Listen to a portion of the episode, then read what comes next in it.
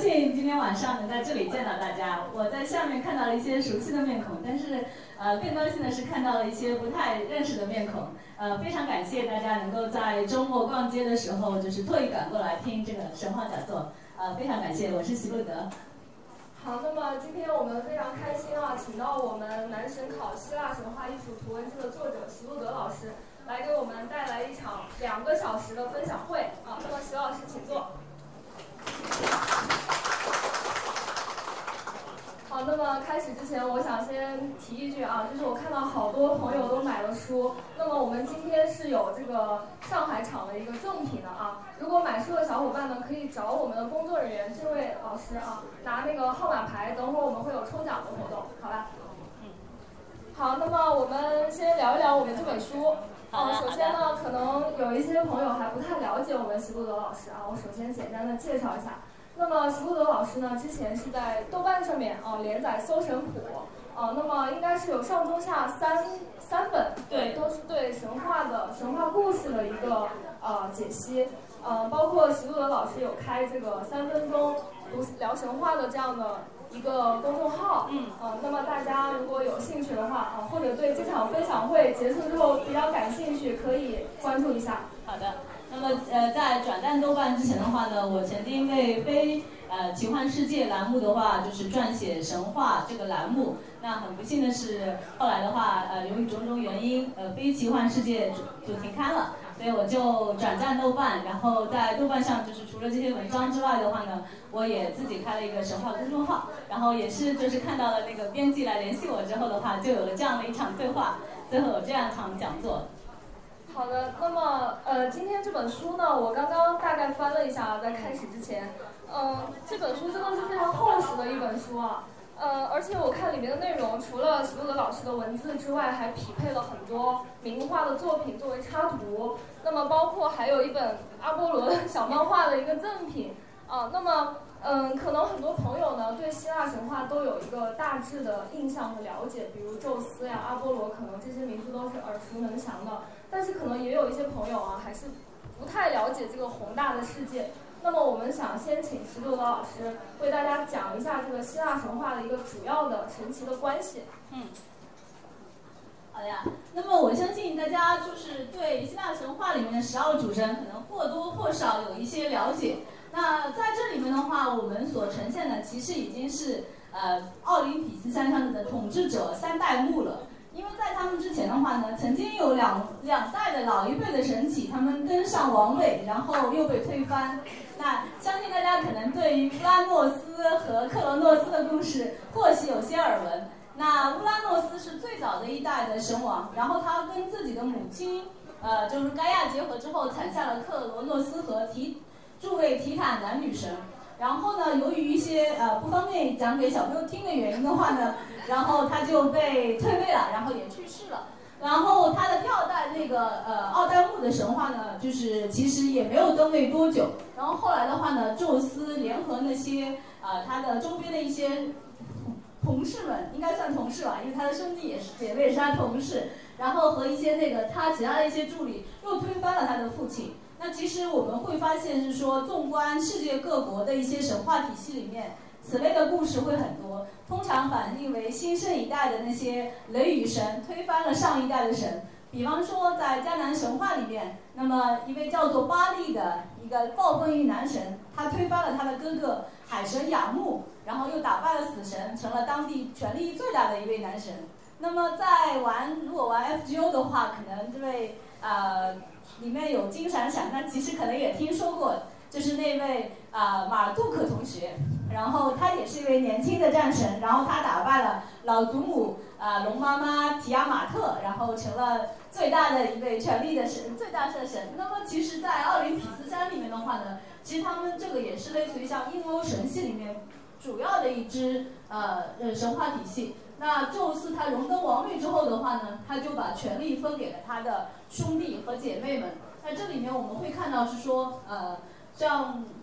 老一代的三兄弟宙斯，然后波塞冬，还有哈迪斯的话呢，就瓜分了天空、海洋和幽深的冥府。然后他他把他的姐妹兼妻子赫拉提升为神后，主管婚育。那其实你也想到是说，在希腊神话里面，赫拉是一位非常好嫉妒的女神。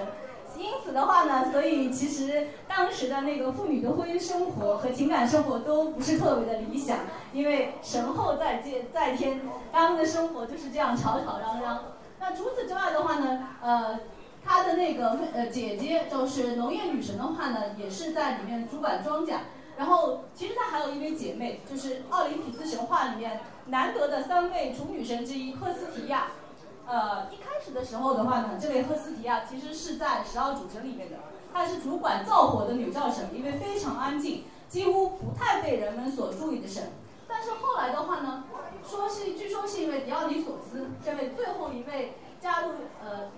十二比十二主神神系的这位男神加入之后，他把这个给让给了他。于是的话呢，最后我们所看到的十二主神系里面，主要有宙斯的兄弟姐妹以他的子女们所构成。那这里面的话呢？他的子女就包括呃他自己一个人独自生出来的雅典娜，然后阿波罗呃阿尔特弥斯，然后这两位的话，现在我们所常知的形象是说月神呃和日神，然后战神阿瑞斯，爱神阿弗洛狄德，这里可能有两个常见的说法。那么呃在赫西奥德的神谱里面的话呢，他是被说成呃乌拉诺斯的呃某个不可描述的部位呃掉到海里之后溅出来的血。到浪花上变成的，而在赫里那个赫西奥德的那个呃，就而是在那个荷马的《伊利亚特》里面的话呢，阿芙罗蒂的母亲被说成是狄俄尼，然后她被说成是狄俄尼和宙斯所生的女儿。然后赫淮斯托斯的话呢，同样有两种说法，一种呢说他是赫拉和宙斯两个人所生的，也有人说是啊赫拉看到宙斯一个人生下雅典娜之后非常的不爽，说呃。男人能干的事情，我女人一个人也能干。所以的话呢，他就独自生下了赫淮斯托斯这位非常呃奥林匹斯山上的异类啊，绿帽巧匠。啊，然后呃最后的话就是呃赫尔墨斯，赫尔墨斯的话也是呃希罗德非常喜爱的一位呃神祇。然后他被我们所常知的形象的话呢是呃一位信使神，但实际上的话呢，他什么都他管很多东西。旅游，然后商业，然后他也把负责把就是快快递业，因为他要把那些死去的灵魂送到那些冥府。然后呢，他也是海关和小偷强盗的保护神，所以就是他的神职也很多啦。然后呃，荣格也是，他也是一非常受那个后世心理学家所喜爱的一个神。一会儿有时间的话呢，可以为大家展开讲一些这些神后面的一些八卦和不八卦的故事。好的。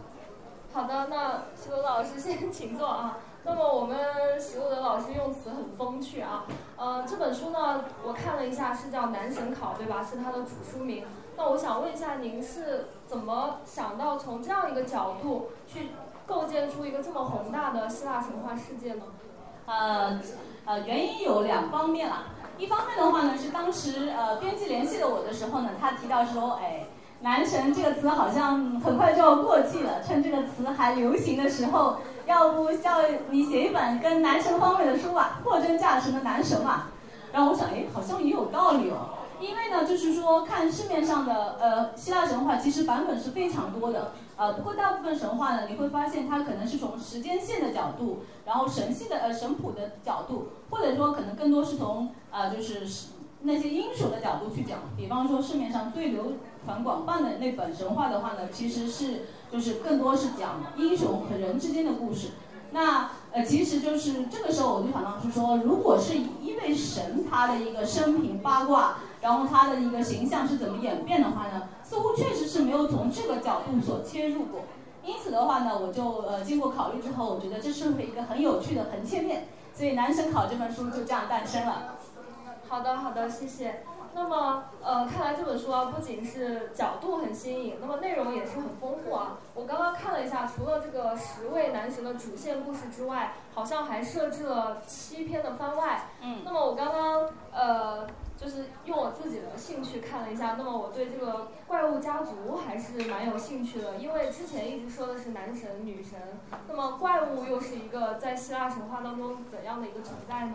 呃，为什么在讲怪物的时候还要讲呃讲男神的时候还要讲一下怪物呢？因为就是也有很大一部分原因是，其实你看希腊神话里面很多组织的话，通常不是说那些神他们制造了一些英雄，然后呃不是在制造英雄的路上，或者说制造英雄完了之后，让他们的英雄后裔们就是呃打怪，然后升级成为人间国王，或者有一位最幸运的可能还登上了呃奥林匹斯山上神。那么在英雄晋级的过程中的话呢，总归会有少则一两只，多则七八只的那些怪物前赴后继的送去送血条、送装备，然后送经验等等。所以我就觉得是说，其实希腊神话里面的那些怪物也是非常有意思的一个点。呃，除此之外的话呢，其实也有我们在日常生活中的话，也能够经常看到。其实那些怪物也跟我们生活息息相关，甚至很多日常元素的话呢，其实如果你在一楼逛的话，可能就会看到。因此就写了一下这本希呃希腊神话里面的八百篇怪物考。那么呃，我想问一下，就是想听席路德老师跟我们具体聊一下有哪些，就是大家会比较感兴趣的怪物。像我可能就就知道星巴克的那个双尾的人鱼，对吧？那么除此之外，还有一些其他的吗？呃，相信双尾人鱼经过星巴克的大力宣传，已经成了就是非常知名的一个那个怪物标志了。但是就是说，如果从它的那个生平角度来说的话呢，Silent 的最开始的形象其实并不是我们今天所常见的，就是美人然后双尾人鱼。那最开始的话呢，根据那些希腊神话的描述呢，它其实是类似于像呃人人面然后鸟身的这样的一个形象。呃，在奥德赛里面的话呢，这些人面鸟身的那个怪物的话，他就经常去在路上骚扰新人，用美妙的歌声唱的是说，哎呀，快来呀，快来听我美妙的歌声啊！然后我这边有很多美妙的知识分享给您。然后真的在那些呃受害者听到之后的话，他们就完蛋了。那在奥德修斯他回家的路上的话呢，他曾经是受到这些怪物的怂恿。但是幸好呢，他事先得到了他的一位情人那个魔女格尔克的提醒，所以的话呢，他用蜡塞住了耳朵，就路上他的随呃他的随手们就是蜡塞住耳朵就没听到，而他自己的话呢，他让他们用绳把他绑在那个船杆上，所以他听是听到了，当他想要去游过去的时候，就被人家大力摁住，所以就成功的闯了过了这一关。啊，这个后来，但是就是说到后来的话呢，由于这些呃人身、呃人面鸟身的形象很容易跟希腊神话里面的另一种怪物叫做哈皮尔鸟的东西混淆，所以它就慢慢的被后世那个哈尔皮还是哈皮尔，就是就很容易被他们搞混，所以它就慢慢的被描述了一种单尾人鱼的故事。你去看沃特豪斯的一个那个画里面的话，其实它是更多是被描述成了美人鱼的形象。但是呢，呃，中世纪的水手们由于种种缘故的话，觉得单尾人鱼可能不是那么的方便，所以他们就慢慢的制造了那种双尾人鱼的形象。所以我们现在看到的话呢，就会有更多流传的单尾人鱼也有，双尾人鱼也有，呃，这就是那个赛人的一个形象演变的过程。好的，那么呃，我刚刚看这个里面，这个怪物家族是叫福尔库德斯，是吗？对。里面这个美杜莎，我也是蛮感兴趣的，因为之前看一些动漫啊，就经常会有这个呃美杜莎的形象的一些演化。那么您能讲一下这些怪物吗？呃，刚才其实讲漏了一点，就所有这些怪物的话呢，其实很多都是来自于叫做富尔库德斯这样的一个呃怪物家族。那这个家族的话呢，其实在希腊神话里面是非常呃一枝独秀的，它不像奥林匹斯。那些神系的，就是高大上，也不像在地府的妖魔鬼怪，他们那么那么的令人畏惧。而怪物家族呢，他们一方面经常会跟嗯神和人类互动，一方面的话呢又单织成一支体系。那里面可能我们最常知道的，比方说像美杜莎，除此之外的还有还有我们看漫威电影里面可能会经常熟悉的，，Hello Hydra 那位九头蛇喜德拉。那其实还有像那个斯芬克斯，这个可能在很多神话，包括《哈利波特》里面也有出现。那还有奇美拉等等这些形象，但其实他们都来自于同一个父系，那就是呃海洋男神怪，然后福尔库德斯，他跟他的配偶海洋女神克托，然后一个两人联合产下厄克德纳这位非常美貌的美女蛇。然后的话呢，他还有一个非常强大的那个老公叫做提芬。这个提芬可不得了啊，他是百头蛇的形象。然后这位百头蛇的话呢，他曾经打上奥林匹斯山，差点就把奥林匹斯众神，包括宙斯打倒在地，并踏上了一只脚。但是最后的话呢，他还是被那个宙斯给镇压到了火山底下。据说在呃今天地中海沿岸的某座火山下面的话呢，那位提芬同学还在心就是，呃心贼心不死，妄图就是啊掀翻火山，然后再杀上人间。每当这个时候的话呢，大地就会震动，然后火山就会喷发。呃，那么这两位怪物的话呢，他们又生下了诸如像刚才说的。哈皮尔鸟啦，然后像那个塞人啦，然后像呃美杜莎其实不是他们的孩子，美杜莎是那个布尔库斯他们所生的。然后像九头蛇，然后像那个百头蛇拉东，然后斯芬克斯这些怪物。那像我们今天所看到的，像范斯泽的那个 logo 的话呢，其实就是美杜莎的一个形象。然后呃像许德拉啦，然后像斯芬克斯的话，这些形象由于太好用了，所以其实我们在。呃，今天的那个许多的影视作品里面的话，其实还是能够看到他们的形象。好的，呃，那么我刚刚还看到一篇番外啊，在您讲的时候，我一直在这边就是看一下、了解一下这本书。呃，那么有一篇叫做《闪避老司机宙斯指南》。哦，这篇实在是，我觉得题目起得很有意思啊。那么，因为因为我知道宙斯是一个非常呃风流韵事很多的神啊，那么我们想了解一下，就是宙斯的一些八卦的情史。呃，其实这样。我觉得可能呃，大家最对宙斯所最关心的内容的话呢，可能是他的一些风流韵事，然后他的诸多情人，以及他为了泡这些情人所变得采取的种种化身。但是在讲他的坏话之前的话呢，我可能先要替他呃正一下名。就这里面为什么他会有那么多的八卦呢？其实有些时候，宙斯他老人家可能会说，哎，我也很无奈呀。那其实这里面的话呢，其实是呃追溯到那个根源的话呢，可能跟希腊神话本身形成的一个根源会有关系。其实，在希腊人呃，现在我们称的希腊人的话呢，大概是在公元前十一世、十一、十二世纪左右的时候进入呃伯罗奔尼撒半岛的。在那之前的话呢，其实当地住着很多土著人，比方说像那个呃，就是呃佩拉克斯，他们。有自己的神话，然后他们也会崇拜一些那个伟大的女神，像刚才说的，呃，那位阿佛罗蒂的其中一位母亲狄俄尼，可能她就是多多纳那个地区的一个呃自然女神。那么其实希腊人的话呢，他分了大概三四批，然后进入了希腊这个区域。比方说像我们最开始的时候可能是啊艾奥里亚人，然后其次的话呢，呃最开始的时候应该是那个艾奥罗斯，就是我们今天是那个在。呃，就是《圣斗士星矢》里面那位艾尔罗斯，然后他的那个后裔的话被称为呃良人，然后那群人的话，其实他们据说是普罗米修斯的后代。那然后之后的话呢是艾奥尼亚人，然后第三次就是说那个阿盖亚人，他们那阿盖亚人的话呢，其实就是那个呃《伊利亚特》里面的那些攻打特洛伊战争的那些希腊联邦的人。那么他们进入之后的话呢，就带来他们的。父系的神话，然后把他们的神体像宙斯，然后像那个波塞冬就带入了希腊境内。在这个过程中的话呢，我要征服当地人民的话，除了那个就是刀、血、火、剑这种暴力手段之外，也需要安抚他们。那因此的话呢，他们就安排了一些神奇的联姻。他们就说：“哎呀，其实呃，我当地的那些女神，其实都是我我们的主神宙斯的配偶，所以我们其实是一家人。”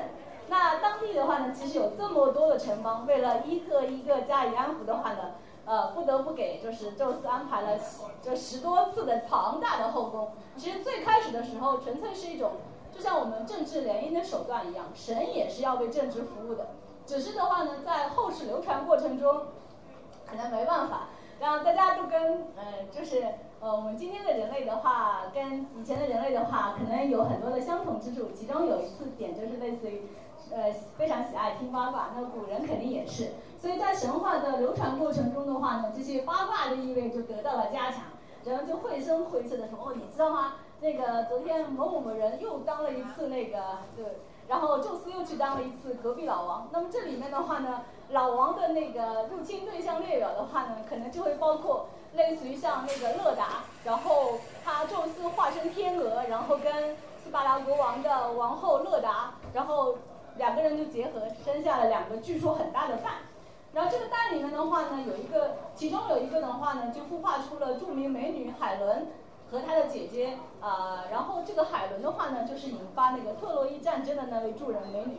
而另一个蛋里面的话呢，则孵出了一对双生子。那这对双生子呢，其中有一个是宙斯的后裔，因此他是不死的神裔；另外一个呢，则是凡人。但是这两位兄弟非常的情深，因此呢，他们就当兄弟看到另一个弟弟要死的时候，他就向宙斯祈求，是说能不能让我的生命分给他一半。所以这两对双兄弟的话呢，后来就成了冥界的那个类似于像引路人一样，他们可以串通生死之间。如果今天我们去看到那个呃佩特拉，就是在那个约旦的那个玫瑰古城佩特拉门口的话呢。你还能看到那个双子的一个神迹神像的话呢，那个残迹在那里。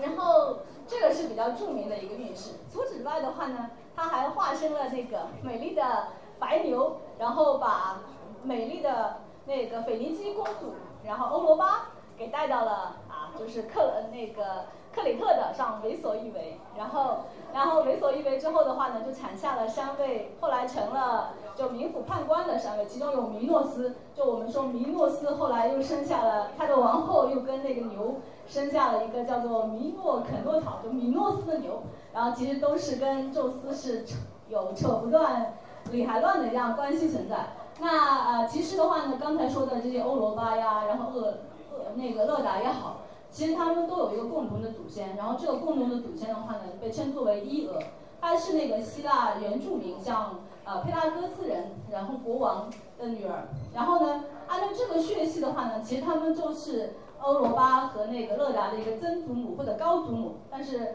宙斯啊，他也没有对他们啊，就是放过他呀，所以他就化作了一团迷雾，把他接射到了小树林，然后啊，产生了一些不可描述的关系之后的话呢，呃，正好被赫拉发现，然后宙斯就赶紧把那个他的。就一鹅画成了这样的一个小牛的形象，然后就说啊，这个是我，你看这条牛多漂亮啊！啊，这个其实是我本来是我献给你的礼物啊。这个时候赫拉其实哪里不知道宙斯到底在外面干什么名堂，但他又不好生气，所以他就派了一只牛氓一路盯着他，然后啊一路盯，然后这只呃小牛的话呢一路逃逃逃逃，然后最后逃到了那个埃及，然后在埃及的话呢，他生下了宙斯的儿子，然后。他才恢复了人生，哎，反正按照这个说法，希腊人说，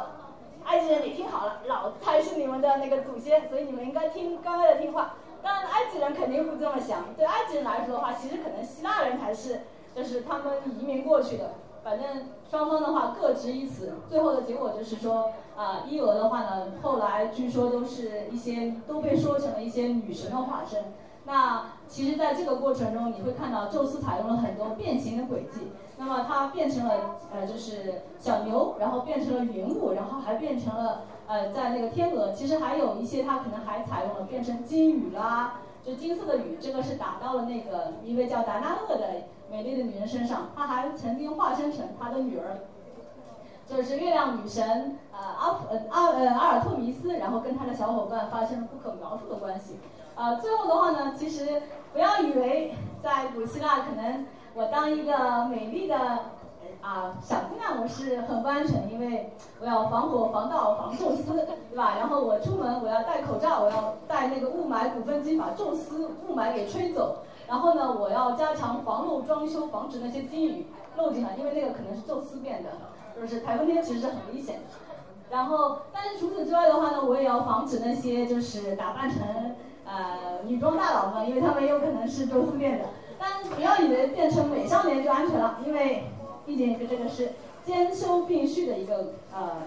古希腊呀。其实呢，就是其实有位最著名的那个就是美少年加尼莫德斯，他有一天在平原上放牧的时候就很不幸被宙斯看中了，然后带上了天空。所以大家还是要多多注意安全，在古希腊年代生活。好，我觉得我不该问这个问题啊，这个问题感觉非常少儿不宜，通篇听到的都是不可描述的关系。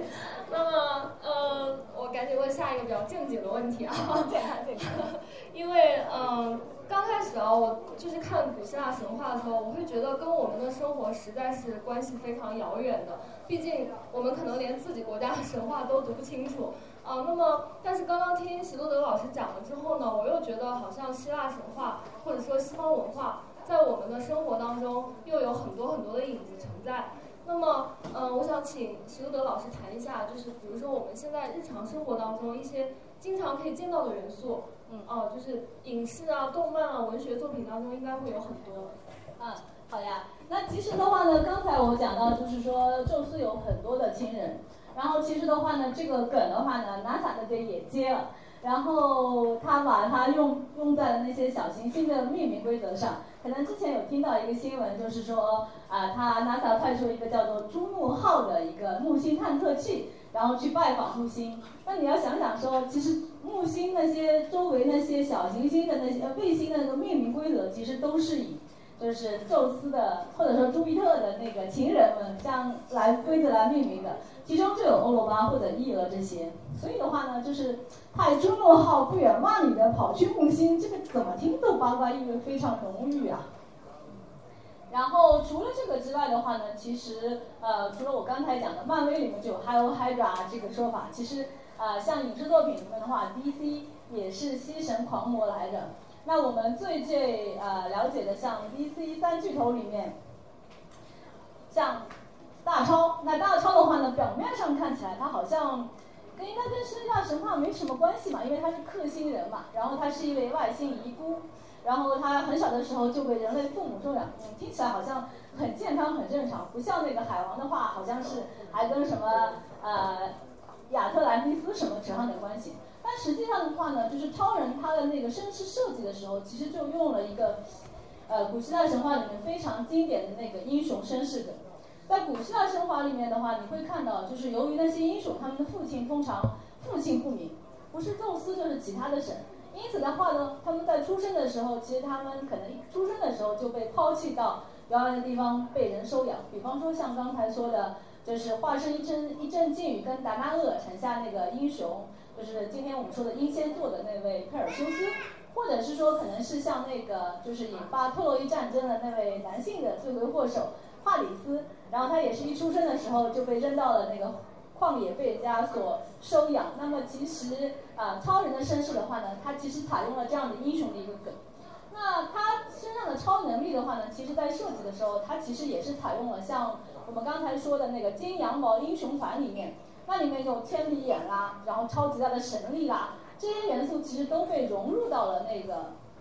就是超人的身世里面。只是说呢，可能超人的那个身世里面有一点是大家啊日常人也能够学会的，就是说，当我需要振奋神力的时候，我可能就啊就是化身成平时我是一位普通人，但是当我想要就是正义发出正义言论的时候，就可以变成超人。这点是那个古希腊英雄所没有的。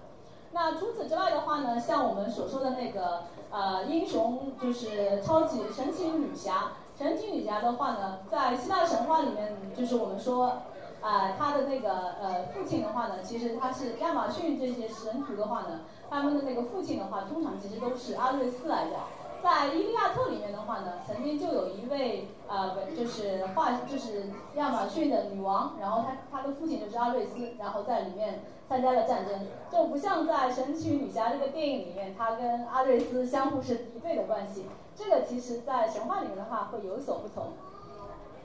好的，那么我觉，我个人觉得啊，这个确实是一个非常非常有意思的点。嗯，刚刚徐德老师讲的比较专业啊，就是我我分享一个我自己看这本书的时候感受到的，就是因为我我是个女生嘛，我比较喜欢买包，呃，然后前两年的时候，大家可能知道那个 GUCCI 有一款酒神包，那当时呢，我就就是被它的外观吸引了，然后就想了解一下为什么要叫酒神包，一直没有搞清楚，一直没有搞清楚它的设计元素到底哪里跟酒神有关系啊。直到我读了这本书之后，我就发现这本书的插图有一个很有意思的地方，就是关于酒神的图片啊，通常他的身边会出现两只老虎或者豹子这样子的一个形象。那么后来我就发现那款酒神包的这个搭扣，它的包扣其实就是两个老虎的头，那么其实就是酒神的座驾来着啊，就是它的一个战车是有两只老虎来拉着的。所以我觉得这个也是非常有意思的一个点啊，就是很多大牌的设计其实它是会沿用这个神话故事的。那么这里呢，我想习多德老师已经讲累了啊，我想 跟大家做一个小小的互动。就是有没有呃读者可以跟我们分享一下，就是你在生活当中，不管是影视也好，还是文学作品当中，或者是一些啊常见的生活的意象当中，看到过一些希腊神话的影子。那么能不能跟我们聊一聊？啊，我们可以有小奖品送给大家啊。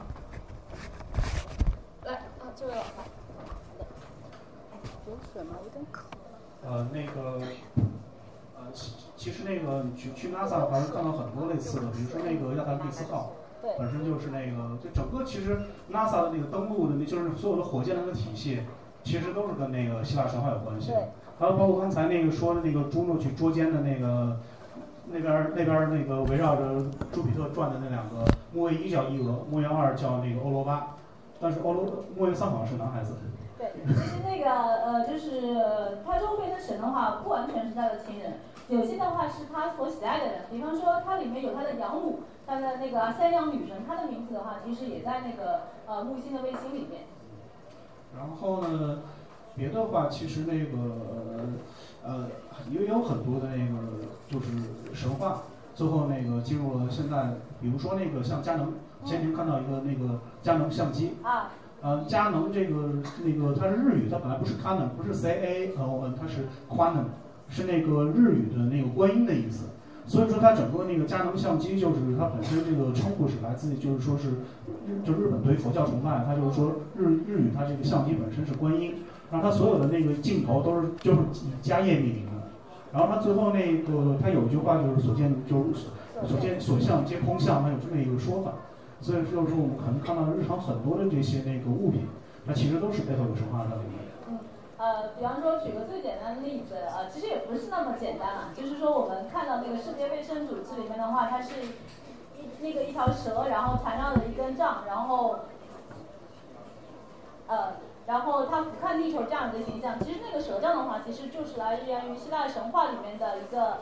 希腊神话里面的医药之神。然后我们海关的那个 logo 的话呢，其实就是说一条双蛇杖。然后这里面的话呢，双蛇杖的话，其实就是来源于赫尔墨斯他所持的，然后表示仲裁和那个调停的这样的一个蛇杖。那其实由于刚才讲的赫尔墨斯的话呢，他同时是商业，然后运输快递物流之神，但是他还是盗贼和那个就是就是小偷的保护神，所以这个呃偷运就是。海关的那个就是偷税漏税以及那些就是啊走私这个问题也一直非常让海关的人员所困惑啊，没办法，因为就是本身他们照着他们的那个主事业就是干这一行的嘛。好的，那还有读者可以分享一下，哎，啊，这位老师。啊，今天能够见到齐路德老师，非常的开心哈，因为我是那个三分钟读神话的忠实读者。呃，就是我的呃，我是学心理学的，呃，我学的是荣格派的心理学，啊，所以我平时日常生活当中有很多的情况下都要用到神话，啊，因为神话是原型的，呃，最佳最直接的体现，因为原型看不见摸不着，但是我们可以通过神话这种意象的方式，然后来理解这个原型。对于我们心理学来说，啊，比如说俄俄尔普斯这个神。就是呃一个非常重要的一个神，因为他是一个呃受伤的疗愈者的一个原型的代表啊。因为俄尔普斯他自己可以那个呃有非常好的那个音乐的天才是吧？他的音乐可以打动呃石头啊什么各种怪物啊，都可以。但是呢，因为他的妻子被蛇咬，然后那个咬死，然后在冥府里边，他去带的时候啊那个呃冥府的那个。就是冥王吧，就是说让他不能够看他的妻子，就是妻子跟在他后面啊，但是他不能看啊，但是呢，就马上在要出去的时候，出地府的时候，他忍不住看了一下，然后他的妻子就永远留在了冥府啊，所以呃，在我们这个心理学里边，俄尔普斯就是作为这种，他可以他的音乐就可以治疗所有的人，但是呢，他自己的这个伤就是一个嗯。永远都没有办法，就是治疗的一个伤啊，所以说，啊，也有有的人就是我最早学心理学的时候，有的人都说，啊，你们学心理学的啊，都是心理有问题的啊，然后当时我还很不愿意听到这样的这个嗯论调啊，但是我学了时间太长的话，我会发现确实是，比如说呃嗯，弗洛伊德啊，弗洛伊德他发明了，就是发现了这个，嗯，呃，发现这个就是俄狄浦斯情节嘛，啊，就是恋父恋父恋呃恋母情节嘛，恋母情节俄狄浦斯，所以他他自己本身他就是有这方面的问题。啊，还有这个阿德勒他写的《自卑与超越》，就是阿德勒本身他是有小儿麻痹啊，所以说这个嗯，有的时候可能真的是就是心理学是先克服了自己的问题，然后成了这方面的专家，啊，所以后来我呃，尤其是了解了俄尔普斯这个呃受伤的疗愈者原型之后哈，开始慢慢的接受说啊，可能就是对心理学感兴趣啊，或者是学心理学啊，也是就是呃为了就是治疗自己的某些方面的一些呃。就是问题吧，所以这个俄尔普斯对于我们这个心理咨询师来说，他应该是一个心理咨询师的原型。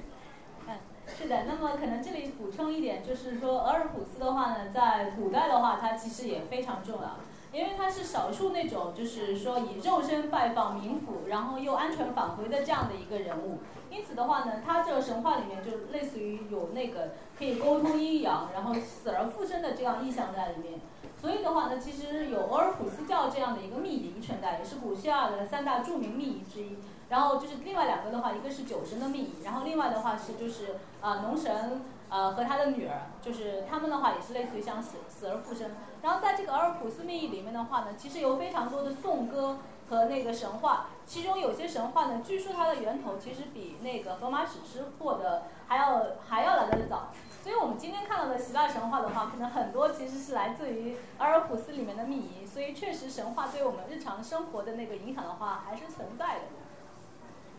好的，那么很谢谢这位老师啊，我觉得这个这个回答真的出乎我的意料，看来这一场的读者真的非常专业啊，我感觉我我我我讲的这个酒神包 非常的肤浅。呃，其实这本书里面第二十七页，我们配了一幅就是俄尔普斯的这样子的一幅图片，就是刚刚这位老师讲的，就是他带领他的爱妻从冥界返回人间这样子的一个场景，大家可以翻一下啊。呃呃，给你讲一个其他神系的神话，让你高兴一下，就是说，并不是只有俄尔普斯这样一个倒霉蛋。那其他神话里面的话呢，其实也有，就属于英雄，然后他肉身下凡地府，但是他成功了。这个的话呢，是夏威夷神话里面，夏威夷神话里面的啊一位男主角，他是月亮女神的女儿，他是为了救一位啊，就是他死去的爱人，是夏威夷本地的一位女王。然后他为了逃避那个死神的视线的话呢，都穿上味道很难闻的衣服啊，可能就是垃圾分类的那个，就是厨余垃圾，可能放了一天以上那个这种味儿穿在身上。然后他就穿插一个麻绳，就有点像我们在那个就是迪士尼去年的那个神话，应该就是那个毛衣。那里面的话，一个很高的悬崖，慢慢的、慢慢的爬下来，然后降到了地府，然后蒙骗了死神，然后成功的把他的爱人给救了上来。所以希望就是说，这个也有一个就是对本人有预疗的这样的一个效果。嗯，救上来了，对。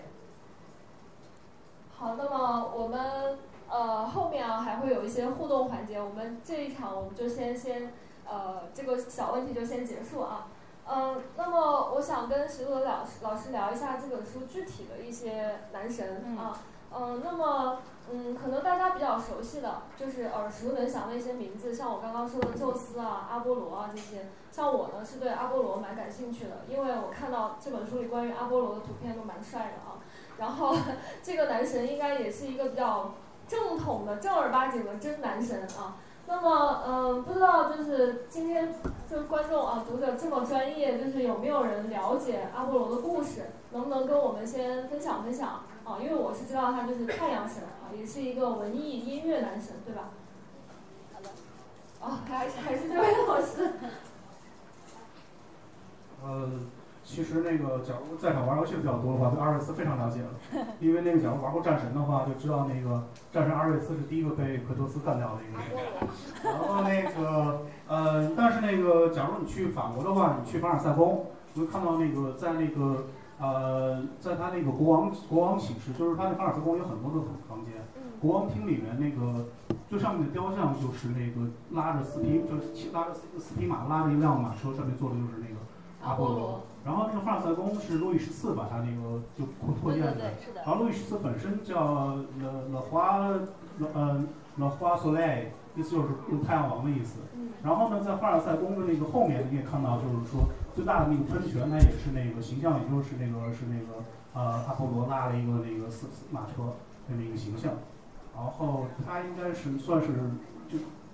哦，迷弟，人间迷弟 哦，不对，不能说迷弟，因为他已经自诩为阿波罗化身了。对，我啊，然后呢，反正这个形象应该是应该是非常非常光明的一个形象，而且她是她应该跟雅典娜是一个姐妹，呃，是不是？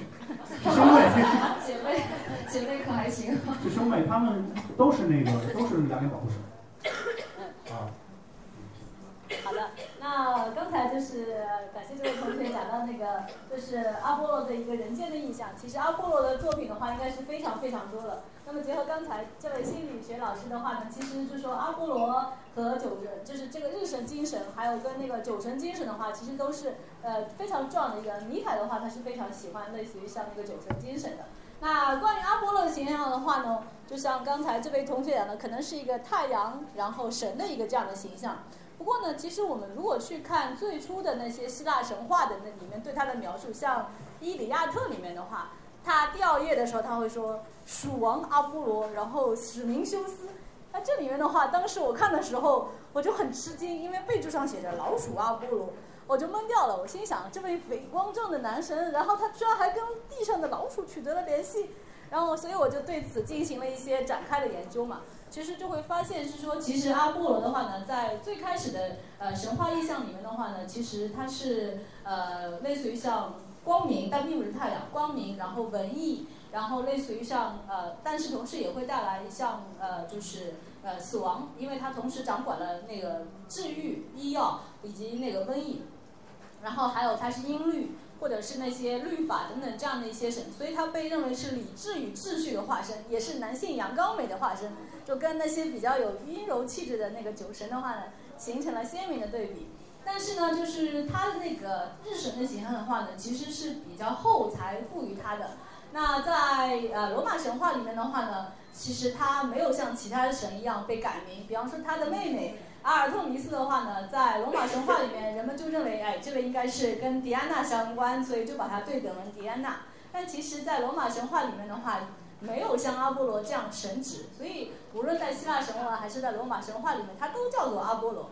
那罗马神话里面其实还是有太阳神的，呃，它被称为呃 Sol，就是 Solar System。我们今天说的那个太阳系的话，就是来自于这位罗马神话里面神。然后 Luna System 的话也是来自于这位罗马神话里面的那位月神，啊，反正差远了啦，就讲回那个阿波罗。阿波罗的话呢，刚才讲到是说，当我发现他跟老鼠有关的时候，我就去钻研了一下他的那个身世起源。然后越钻研，我发现，哎，这个看上去好像不太符合我原来那个非常光明正大、伟岸的形象啊。发现原来也私底下干过很多龌龊的事情嘛。所以今天就可能，呃，我慢慢的对他的好感可能就会有一些下降，啊，大概讲一下他可能他的发做过哪些事情啊，呃，最开始的时候的话呢，其实他的身世其实还是比较典型的，然后他的母亲的话呢被称为勒托，然后据一些神话学者的研究的话呢，这位勒托可能其实是来自于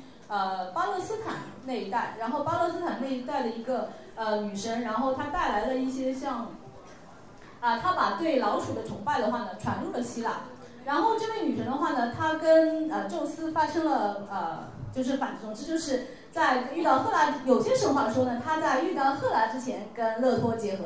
但也有一些神话说呢，他是娶勒托为正妻之后才跟啊就是勒托结合，所以这里面反正是有些矛盾。但无论如何呢，就是当勒托怀孕，然后艰难的准备要分娩的时候，嫉妒的正妻赫拉。他就派出了一位叫做就是大蛇，就是我们今天啊，就是如果在座有程序员的话，应该是可能非常喜爱的，就 Python。然后这个在那个呃，这其实那个 Python 那个 Python 其实跟这个大蛇岛没有太大没有关，但写法是一样的，就是在希腊神话里面被称为皮皮桶，然后他就派出这条皮桶大蛇前去追杀勒托，让他不可以在任何有太阳照到的地下。然后产下那个呃两位神子，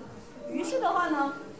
就勒托的话就艰难的谋生啊。然后他在一个叫厄奎厄的小岛上呢，首先生下了阿尔特弥斯。然后阿尔特弥斯这个时候他生下来之后一看，母亲生产非常艰难啊，然后他就神嘛长得很快的，一落地就长成了大人，所以他就帮助他母亲把那个就是据说是把那个产妇过海，然后来到这个提洛岛上，然后在提洛岛的两棵树之间那个树荫下的话呢。他就是帮助他的母亲生下了阿他的弟弟阿波罗，所以在这个神话里面的话呢，他俩是姐弟的关系。然后也是在这个神话里面，因为他呃一出生的时候就可以帮他的母亲生下孩子，所以他也被描述为产妇之神。所以可能就是这也是希腊神话的几大谜团之一啊。为什么他身为三位就是处女神之一，却同时又是啊产就是生产妇女的一个保护神？那这个神话的话，试图被这个找出了一些联系。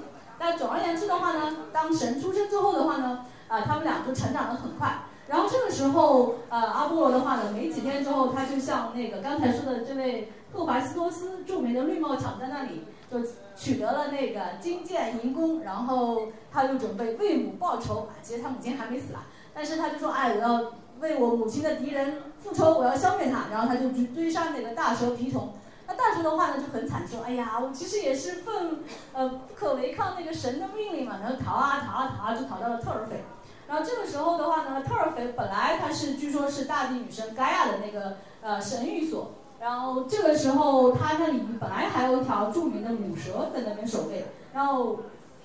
提童已经受伤了，他见势不妙呢，他就逃逃到了这个呃神寓所里面。然后。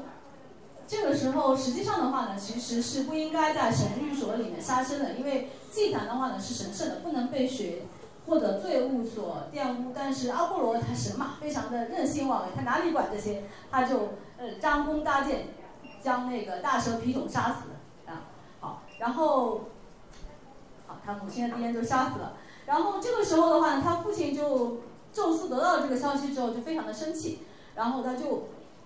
呃。接到了线人该案的那个提报之后，他就派出了一个惩罚，说：“哎，这个小子他居然做出这种事情，所以我要派他去人间尽罪。”然后他就先去派他去了那个坦佩谷，但是他就不满意那里的食宿条件，所以转头他就跑去了另外一个地方，然后准备跟他姐妹说：“哎哎，姐姐，你跟我一起去哪里哪里吧。”然后他在外面游荡了几年之后的话呢，他就干了这么几件大事。首先，他是把那个另外一位潘神。然后的那个第一次进行了一场音乐比赛，然后打败了他。然后他又把那位什么马尔叙阿斯的那个进行了一个芦笛的比赛。然后一方面的话呢是使用了竖琴，然后另一方面的话呢是使用了那个芦笛，啊传管的那个鹿角笛。他又赢了，所以他就成了音乐之神。然后最后的话呢，他又用巧妙的一些诡计，然后获得了一个预言术。然后回去之后，他就把那个盖亚给踢翻了，然后在德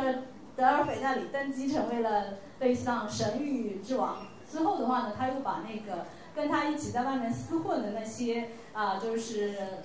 缪斯女神给接到了德尔斐，让他成为了那个文艺典范。所以在听到这个故事之后，我心想，哎呦，哎呀，原来也有这么多血腥的黑历史啊！所以我就不是非常喜欢他了。呃，再加上说刚才说的那个老鼠阿波罗的事情，其实呃这天如果我们去那个土耳其旅游的话呢，其实也能够看到老鼠阿波罗。它应该是在那个特洛伊城古迹的那个附近有一个小岛，那里是以前就最早是崇拜那个以老鼠形式出现的阿波罗的地方。那么我们去土耳其旅游的话呢，可能另外一个比较经常去的地方是棉花堡，那里也有一座阿波罗的神像。那那里的话呢，其实是一个以本地名义供奉的一位阿波罗，然后他应该是类似于像，呃，阿波罗莱贝阿托斯。然后这位神的话呢，他负责类似于像惩罚，然后律令，如果没有达到的目标的话呢，就是要去阿波罗的神庙里面付款，然后付罚金之后的话呢，阿波罗才说 OK，你可以通过了，然后我就不罚你了，然后呃，然后他就说啊，好的好的好的，那我他就获得了禁罪。然后这代雇主古代的时候的话呢，棉花堡的这位阿波罗其实是一位非常著名的神。如果我们今天去棉花堡下面的那个就是呃古城旅游的话呢，其实还是能够看到那个残迹存在的。虽然它在后来那个基督化还有伊斯兰化的过程中，当地阿波罗神庙的话，它那个材建被大量的用作了其他教堂或者是其他建筑的改用，但是今天还是有遗迹存在的。好，那么嗯，其实我还比较想了解阿波罗的另外一点，就是他的爱情故事，就是跟达芙妮好像是比较比较有名的一段故事吧，应该。这个应该大家都知道吧？我觉得，我我就问一下，应该大家都知道达芙妮的故事吧？好像我看到很多人点头，那我觉得就不用再讲。我这边就补充一个知识点，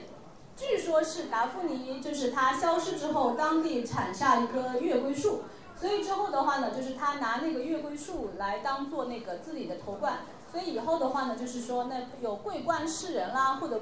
这样桂冠这样一个称呼，就是来自于这样的一个神话。但据说的话呢，其实这个月桂树呢，最初是类似于像阿波罗神寓所里面。呃，由盖亚那些女祭司他们所侍奉的那些女神，他们在祈祷或者祈求神谕之后，他们类似于像今天我们科抽那些苦科碱一样，他们会嚼那些月桂树，然后里面的话有一些迷幻成分，让他们进入一种神志颠迷的这样的一个状态，然后再说出神谕。所以其实月桂的话呢，其实还是跟当时说的阿波罗德尔斐夺权记是有点关系的。好的，好的，好，谢谢徐璐老师，您请坐。呃，那么我们现在给大家来一波抽奖吧，好不好？就是买了书的朋友们应该已经等了很久了。呃，有没有新买的朋友们还没有领到号码牌的？好，我们工作人员先发一下号码牌啊。稍等一下。好的，好。维纳斯，维纳斯，然后我觉得你可以就是给他卖的是吧？对对对对，感觉大家有点听累了。嗯，我也觉得，我自己也有点讲累了。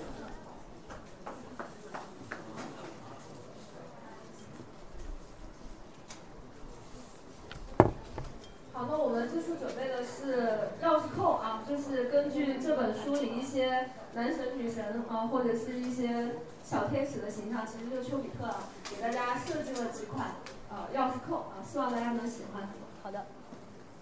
要抽几个？先抽抽一个。好的。三个。三个吧。一个，你先抽一个。好的，好的。那我来，还有一个是吧？好的，那。好，第一位是十三号读者，在吗？啊，好。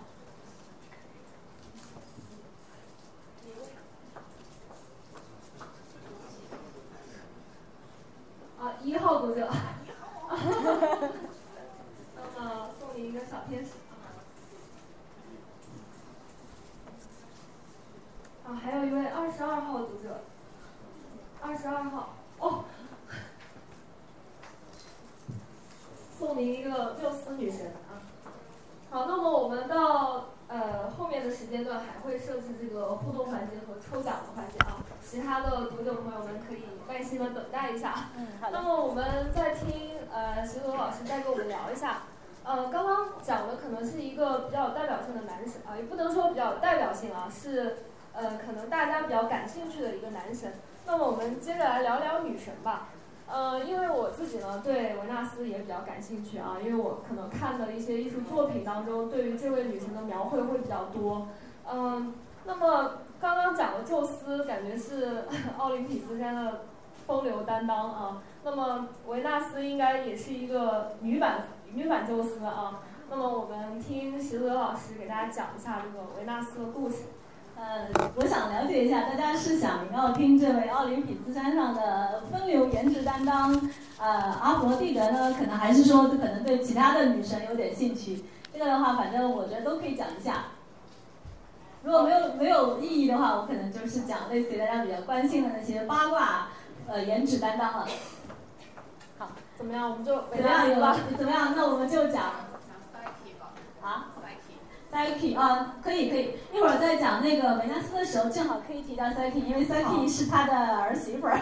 对，那我们可以把这个一起讲一下。呃，如果是如果单纯从风流韵事的角度来说的话呢，其实阿弗罗狄德的话，她最著名的一段呃三角恋的话呢，发生在她的丈夫和她的情人之间。那么其实她的丈夫的话，是我们刚才讲到的，就是奥林匹斯山上面比较独特的一位异类。然后赫淮斯托斯他非常能干，然后也非常勤奋啊，但是很不幸，啊，希腊神话里面的男女诸神都是非常美貌的，而且都是身材非常的，男的非常健美，女的非常的美貌匀称，但是只有他是啊，就是非常瘸腿的。啊，据神话学家考证的话呢，这个可能是因为是说这个形象其实是来自于像青铜器时期，然后那个时候的话呢，那些青铜匠的话呢，为了合成青铜，其实是要往那个合金里面加入砷这样的一些原料的，所以在这个过程中的话呢，他们就难免会砷中毒嘛，就会反映为类似于像行动迟缓，然后有些时候可能严重的话脚都会不行。那虽然说在呃赫淮斯托斯这个奥林匹斯山时候已经是铁匠的黑铁年代了，但是这个神话的那个延续还是存在。那像阿佛罗蒂德这样的一位美貌女神，对吧？美貌的人可能自尊心通常也非常的高，他哪里受得了啊？天哪，我的老公居然是这么一个啊，嗯，所以 对异类，所以他就非常不满。那这里先讲一下为什么。呃，会有这样的一对神奇的，呃，就是美女野兽的这样一个组合呢？那据说的话呢，其实里面有很多不同的版本。有一种说法呢，说，哎呀，赫华斯托斯人家，对吧？身材虽然不好，可是非常勤奋聪明。其实他老婆也没那么不堪嘛。那像《伊里亚特》里面说，他的妻子其实是一位美惠女神，美貌又端庄，然后呃，进女主人质疑的时候也非常得体。那说他的妻子是阿弗罗蒂的话呢，这其实是比较后来的一个版本，可能世人都比较爱美女与野兽的组合。那据说是因为有一天啊，霍亥赫斯托斯他一开始的时候出生的时候由于过于难看，所以他就被他的父亲啊他的母亲扔到了地下。然后呢，他长大之后，他就觉得说我要加以报复，所以他要打造了一座黄金的那个机关椅，然后他把这尊宝座说啊。我的母亲，这个献给你。然后他赫拉就很高兴，就像我这样一样，这样坐在上面，然后就啪咔，然后就被牢牢的卡在了这个宝座上，就出不来了嘛。然后这个时候的话呢，就是奥林匹斯山的其他神使尽浑身解数都没有办法打开机关。因此的话呢，赫淮斯托斯就提出了威胁的要求，说啊，我只有当我娶到阿普罗蒂德的时候，才会把我的母亲放开来。然后为此的话呢，我还可以支付一大笔那个聘礼。然后啊，宙斯也没有办法，就只好答应了。所以阿弗罗蒂德虽然啊，就是外观不愿意，但是毕竟希腊神话是一个父权的社会嘛，所以家长的命令是不可违抗的。所以就这样产生了一对非常奇特的组合。那之后的话呢，呃，赫淮斯托斯其实他是大部分时间还是在工厂里面工作的，所以呃，这位非常风流的女神就跟其他的男神就发生了。诸多的那个周边的分流运势，那其中他最喜爱的一位男神的话呢，就是这位战神阿瑞斯，也就是刚才这位呃这位小伙伴说的，他在那个战神这个游戏里面第一个被干掉的那位阿瑞斯。啊，阿瑞斯的话呢，其实他在希腊神话里面，其实很少有人喜欢他了，因为他一般来说的话，就雅典人不像其他地方的人那么的热爱战争嘛，所以对他们来说，他们更加崇拜雅典娜。觉得战争就应该是用到谋略，然后用来自卫和保卫自家园，而不是像这个，当得到宙斯允允许就会超量杀戮，然后向哈迪斯送去了诸多的鬼魂。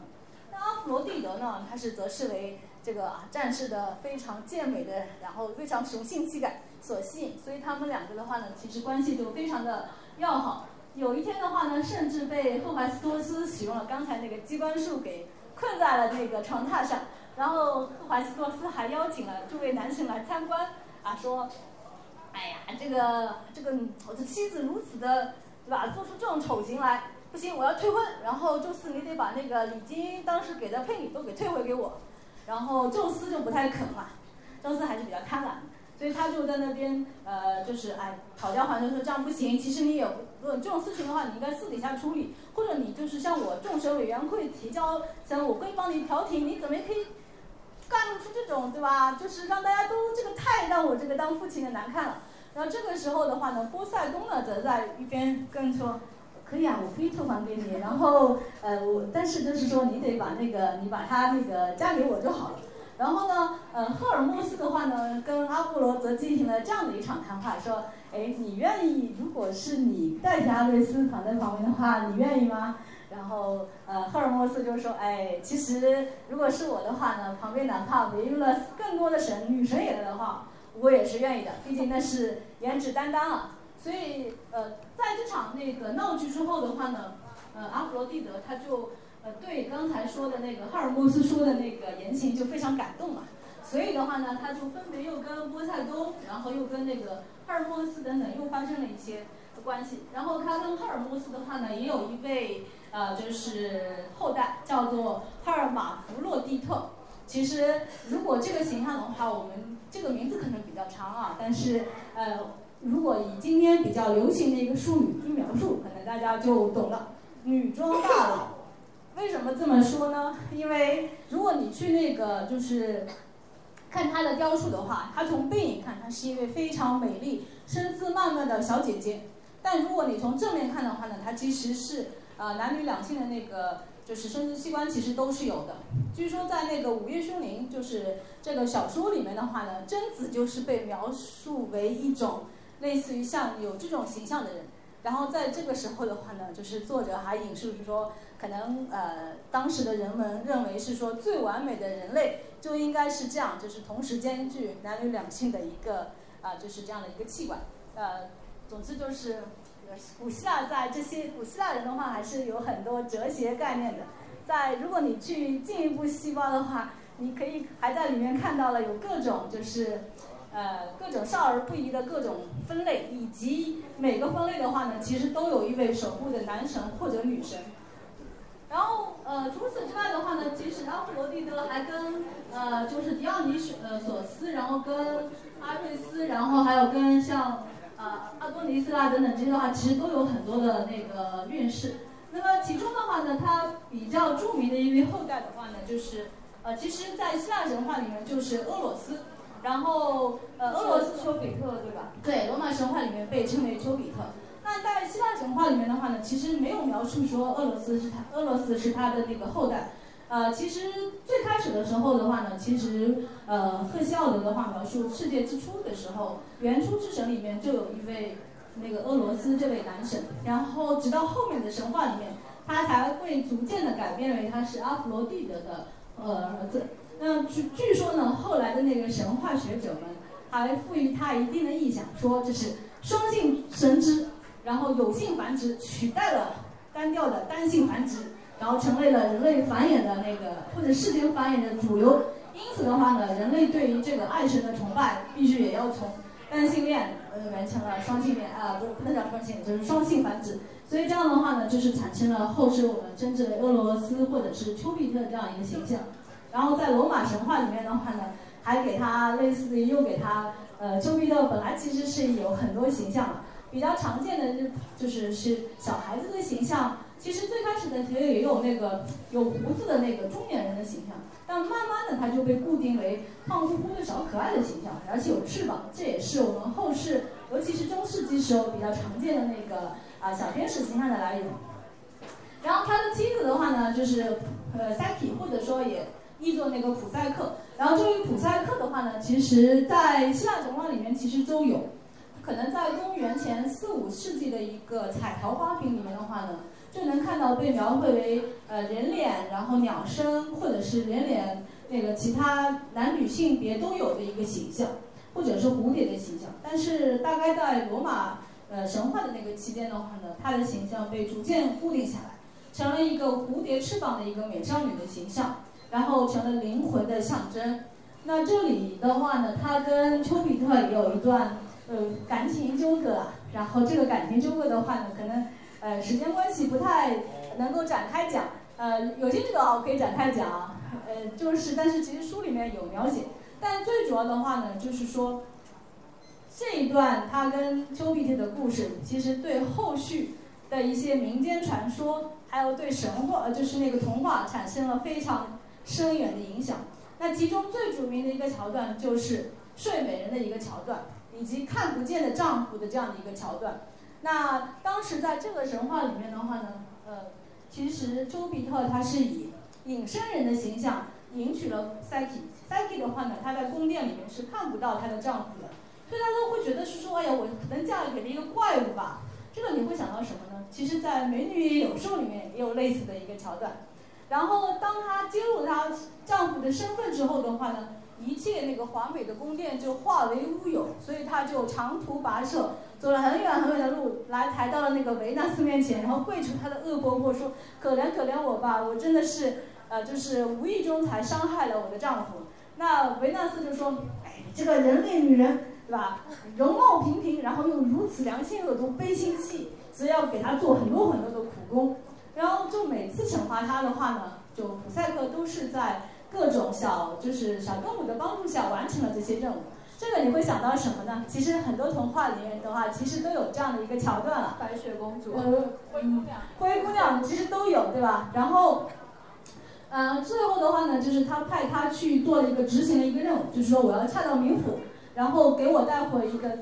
只有最美丽的女生才值得拥有的一个神器，然后普赛克还真的办到了。但是当他拿回来准备献给维纳斯之前，他自己好奇心纳纳不住啊！哎，最美丽女神拥有的东西，我也想拥有啊，我也值得拥有。然后打开一看，啊，他睡着了。原来那里面装的其实是沉睡。所以他最后的话呢，就是普赛克他是被丘比特所吻醒的。呃，这里面其实故事里面有两个寓意。第一个的话呢，睡眠很重要 啊！你看，最美丽的女人都是靠睡眠。所以加班的人就是啊，晚上还是要保证睡眠质量的，这样才能够不长皱纹，少涂那些那个昂贵的化妆品，然后睡眠才是最主要的那个神器。然后第二点的话呢，其实我们刚才说到的那个像睡美人等等这些神话里面的话，其实都是来自很多是来自于这个梗啊，这就是那个呃普赛克神话对我们后世的一个神话的影响了。嗯，好好，谢谢史路德老师啊。那么我们下面还是跟我们读者进行一下互动啊，呃，刚刚还是翻书啊，看到这个又是有一个我很感兴趣的番外，就是十二星座。那么十二星座呢，我想请就是朋友们跟老师互动一下啊，就是有没有比较想听的自己的星座或者感兴趣的星座，想了解一下背后的神话故事的？小朋友们可以提问哦。后面有一位。对，小朋友们可以提问啊，想想自己的星座。我想麻烦老师就是说一下水瓶座。好的，水瓶座。好的，呃，水瓶座也是我非常感性的星座，因为我自己也是水瓶座的，所以很高兴。呃，水瓶座的话呢，其实刚才我们讲到是说，我们最常听到的神话的话呢，呃，水瓶座是会跟希腊神话里面的那位美少年加尼莫德斯有关。然后他呢是本来是说他是在特洛伊国王的儿子，呃，特特洛伊国王的那个特洛伊的首任国王特洛斯，然后他的儿子加尼莫德斯是世界最美丽的少年。有一天在在那个旷野上放牧的时候的话呢，就被宙斯所看中，然后就被化作一阵神鹰带上了天庭。然后作为交换呢，宙斯派赫尔墨斯给。那个国王送去了两根金葡萄藤，一对马，然后还有一些酒杯，说啊，这个你的儿子在我这儿很好，然后每天为我们的老大宙斯送酒，然后你就不要想他啦，他已经是神啦，然后这个就给你啊，就就是较为交换了。所以呃，最开始的话呢，其实，在奥林匹斯上送酒的神的话呢，是宙斯的呃，就是宙斯的女儿，天真女生 Hebe。然后赫柏，这个 S H E 里面中间那个 H 其实就是这位赫柏。然后，但是就是后来的话呢，宙斯把赫柏嫁给了他自己的另外一个儿子，就是大力神，呃，赫拉克勒斯。然后之后的话呢，根据希腊人的传统，可能只有未婚的少年少女才能够为众神写酒。这个有点像我们中国古代这个，如果你看《红楼梦》的话，那些。主子们旁边其实都是一些未婚少女，然后到了一定年龄，可能就会送出去嫁人，嫁人之后就要补新的那个啊。其实希腊人也，希腊神话里没有这样一套，所以这个时候的话呢，就是在宙斯就把那个呃加尼莫德斯命名为他的一个侍酒人。赫拉很生气，说这样怎么行？这是在诋毁我女儿的荣誉。然后本来就应该神在做的事情，你怎么可以让一个凡间的少年呢？但宙斯就没睬他，然后虽然赫拉使用了种种诡计，但是他还是非常宠爱他，然后把那个呃加尼莫德斯的那个水瓶形象提升上了天空，然后成为了一个啊水瓶座，然后这个就是我们今天所常见的那个形象。但是呢，其实这个神话其实还有好多个版本，然后其实它最早的版本可能并不是这样。首先，据说在宙斯把那个加尼莫德斯劫上天庭之前，其实曙光女神伊欧斯就是有一款那个就是将有一款那个相机应该叫伊俄斯吧，伊欧斯也是一款日本的，日本人真的很喜欢拿那些各国神话来为他们那些产品还有他们的游戏、电影等等来啊、当做他们的那些元素。曾就曾伊俄斯就曾经把那位加尼莫德斯收作自己的情人，直到他后来被宙斯又抢走了。然后另一个神话里面的话呢，其实被宙斯修的人其实并不是这位美少年，而是雅典的第一任国王啊、然后他叫塞洛克普斯好像是，然后他倒的呢也不是酒，是珍贵的清水。那据说的话呢，神话学家们考证，其实呃这个神话最初的原型的话呢是来自于埃及。在天空中的形象的话呢，就是说，每当这个水瓶的这样一个瓶子的形象沉入到就是河里的时候，尼罗河就应该要泛滥了。所以这是一个年度周期性的一个呃星象的过程。但是呢，希腊人第一，他对异国神话不感兴趣，尤其他认为埃及神话不感兴趣，因为埃及人是我宙斯的私生子伊俄他的后代所生的。其次，啊，哎，这个神话里面不是有一位美少年被劫持上了天庭吗？受到宙斯宠爱吗？哎，这个正合我意哦。埃及人就呃就那个雅典人的话，其实也是很喜欢这种美少年和一位美青年在一起的故事，所以他们就引用了这个神话来为自己的那个癖好做一个支持。所以这样的话呢，这个呃神话最后刚才那个加尼莫德斯的神话就流传了开来，成了我们今天所熟知的一个水瓶座的神话。好，看来这个腐女是自古有之啊。那么我们准备一个礼物送给刚刚这个读者啊，这个是十二星座的一款贴纸。好，那么还有还有想要了解的星座吗？我可以问一下，哎，好啊，这位美女来。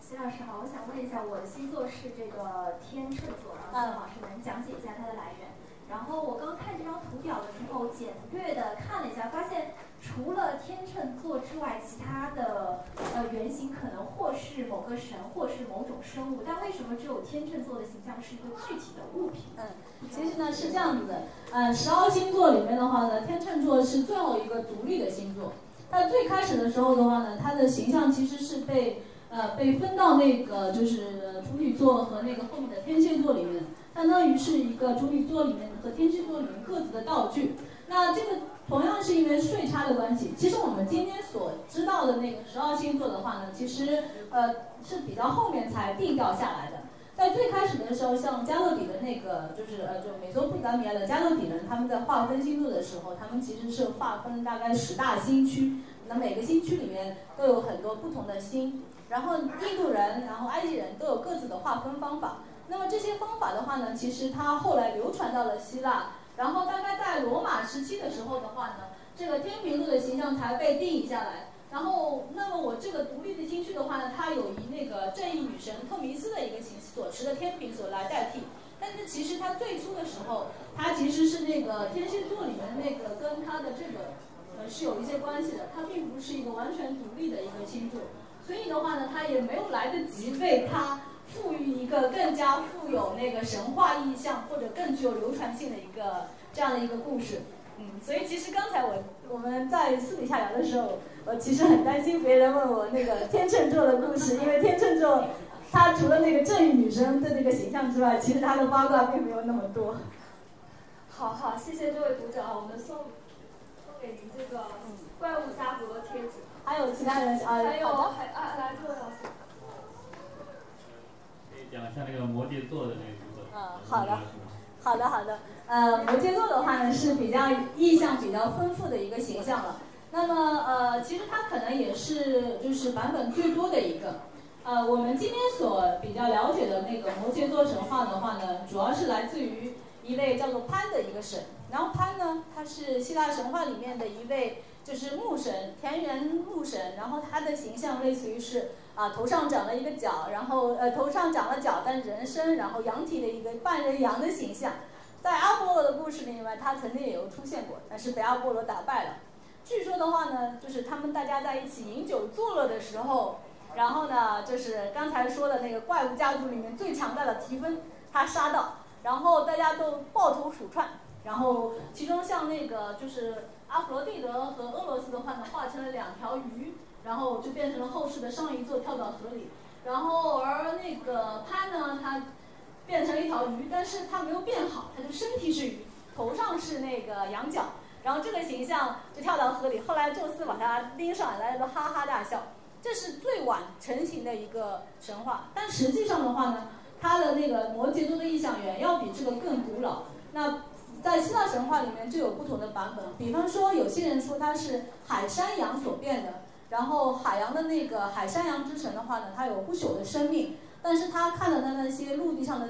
大家那些子民的话呢，都受到陆地的召唤，然后来到陆地上，然后成了普通的山羊，失去了说话。然后失去了一个那个智慧的能力，他想要挽回，但是他知道这是不可挽回的，到最后就只剩了他孤零的一个，所以他又拥有不朽的生命，他又很孤独，所以就向宙斯祈求，宙斯就把他升上了星空，成了一个呃就是摩羯座。不过呢，就像刚才说的，他其实还他其实原型要比这个更加古老，据说的话呢，他其实可能跟印度神话里面的那个有关。印度神话里面的那个恒河女神就是 Ganga，然后这位女神的话呢，她有一个坐骑，她坐骑的话呢，这位摩卡拉跟那个摩摩羯座的那个其实前面四个字母是非常是一样的。这个摩卡拉的话呢，在东南亚各国你去旅行的话呢，你会看到它很多的那个变形，其中一个比较常见的变种的话呢，就是它长得象鼻，然后鳄鱼身，然后有些可能是鱼身，然后嘴巴里面长了一个牙齿。如果有些地方你会看到它其实蛮像摩羯座的那个山羊的头，然后鱼身的那个形象，呃，它是那个一种守护的神兽，同时也是恒河女神的一个坐骑。最初它可能的形象就像中国的龙或者凤一样，是一个复杂的那个就符合的图腾的形象。呃，所以摩羯座这个形象的神话意象还是非常丰富的。摩羯座的小朋友应该也会受受到很多不同的神系的神奇左右和保佑。嗯好好，谢谢啊，谢谢这位读者，谢谢石路德老师。好，那么，呃，我们接下来聊一下我们石路德老师一直很想聊的一位男神啊，我们还准备了一个 PPT，呃，那么就是不在十二主神之列的，除了丘比特之外的另外一个啊，叫做阿多尼斯，那么他也是一位。呃，可以说被维纳斯看中的男神啊，那么他的颜值应该也是非常高的。呃，我们请石路德老师讲一下阿多尼斯的故事。好的，那其实我呃，大家就很多同呃小伙伴们，我看到手里都拿了一本书，所以对阿多尼斯的故事可能多少有些有所耳闻的。所以你看，大家觉得就是说我是沿着这个上面讲一些扩展八卦呢，还是说可能先从基础的讲起？先从阿多尼斯的身世讲起，看看大家有什么有什么意见不？身世讲起啊，好的好的，从基础的讲起。从基础的身世讲起。那么呃，首先这里面我先介绍一下，为什么会讲到阿多尼斯呢？呃，其实最开始的时候在讲神，就讲那个神话形象的时候，其实是没有想到他的。那后来想了想，哎，你看世界各地都有。就是英勇的男神，然后到处制造分流运势的男神，然后到处打怪升级的怪物，还有那些啊，就是美丽的少女，他们不是跟英雄，就是跟男神产生了一些分流运势。但其实只有像希腊神话里面才会有阿多尼斯这样红颜薄命的美少年呀。然后据说他的美貌甚至引起了爱神和冥后两位重量级女神的注意，然后从他出生开始就为他所。啊，掐架，然后撕逼，这样的神的话，其实，在世界各国神器里面都是独一份的。包括他的死亡，也是一个非常典型的红颜薄命的一样神话。据说也是因为他跟呃阿弗罗蒂德的关系走得太近，所以引起了阿弗罗蒂德的头号情人阿瑞斯的记恨，所以化成野猪把他杀死了。所以啊，这个当时我想到这一点的时候，我就想到是说，哎，可能要介绍一下阿多尼斯的故事。那最开始的时候的话呢，呃，希腊人为这位阿多尼斯赋予了一位王族的血统，其实他们也许这位辛拉尼斯塞浦路斯国王其实根本不是阿多尼斯的父亲，也有可能，但是在神话里面的话呢，他就被说成是说是阿多尼斯，他呢是父亲是他的父亲，同时也是他的祖父，然后有一天，呃。辛拉尼斯的母亲啊，辛拉尼斯的妻子在那边说啊，我的女儿如此的美貌，甚至比阿弗罗蒂德还要美啊！我作为她的母亲是多么的骄傲啊！啊，这个就像普赛克的悲剧一样，又被阿弗罗蒂德听到了，然后阿弗罗蒂就非常的生气，因为他是自诩为奥林匹斯山上的一个颜值担当，哪能允许卑微的凡人甚至比他还要美貌呢？所以呢，他就对呃这位美貌对象米米拉，其实也叫做我们今天说的莫要树，也就是他的那个化身了。然后就跟他降下了诅咒，让他陷入了一个不伦的热恋。有一天晚上的话呢，嗯，由于小朋友方在的关系的话呢，就是总之就这一段就马赛克掉了。总而言之就是说，金段有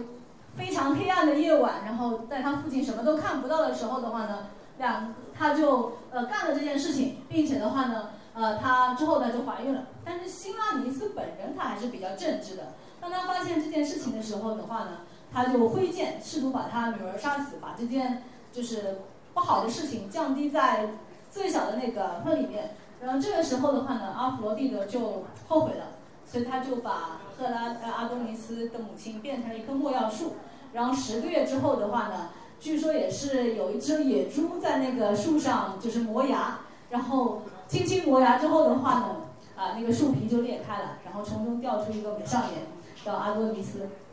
这可能是世界上最早的一个剖腹产。OK，好，然后之后的话呢，阿弗罗蒂德一看这个婴儿如此美貌，他就爱不释手，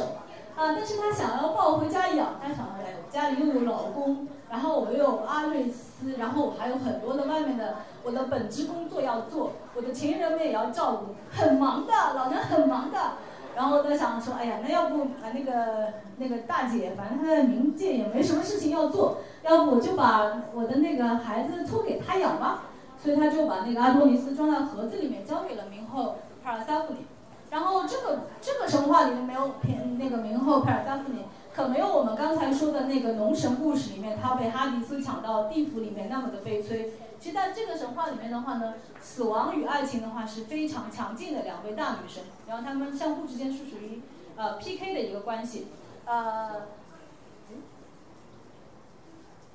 没关系了，反正脱稿我也讲得出来。啊，然后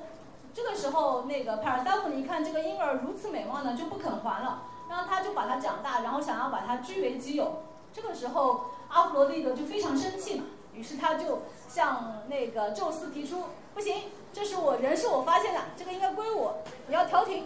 然后呢，宙斯就发起了一个调停的仲裁委员会。在奥林匹斯山上的话呢，也有今天我们像就是居委会大妈这样的一个组织存在。每当就是有什么事情就是无法裁决或者判定的时候的话呢。宙斯他就会发起仲裁委员会，然后邀请宙斯的那些奥林匹斯那样的那些神，还有那些人间的证人，也可以被传唤上庭，然后发表研究讲。宙斯呢，有些时候他会亲自化身啊，亲自化身老娘舅。有些时候呢话，他在这个神话里，他让缪斯来做这件事情，所以缪斯就判定说，哎，三分之一的时间归冥后，然后三分之一的时间归啊那个爱神，然后哎就这样吧。冥后呢是认了，但是呢，就阿弗罗蒂德她是一个非常的欲望非常强烈，然后非常好胜心强烈的女神，所以呢，她就跟阿多尼斯说：“年轻人啊，你看姐姐我多美啊！然后那位死气沉沉的，你就不要跟他在一起了，来到姐姐的怀抱吧。”然后呢，他就成功的游说了那个阿多尼斯呢，把他自己的三分之一时间交给了阿阿弗罗蒂德。同时的话呢，他又把那个现在的三分之一时间的话呢，虽然阿多尼斯是一位非常老实的少年，他不肯，但是呢，他就跟呃明后帕尔塞夫尼在一起的时候呢，他就工作就不那么的专心了，所以明后就非常生气啊，他就找的那位阿瑞斯投诉说，你看看，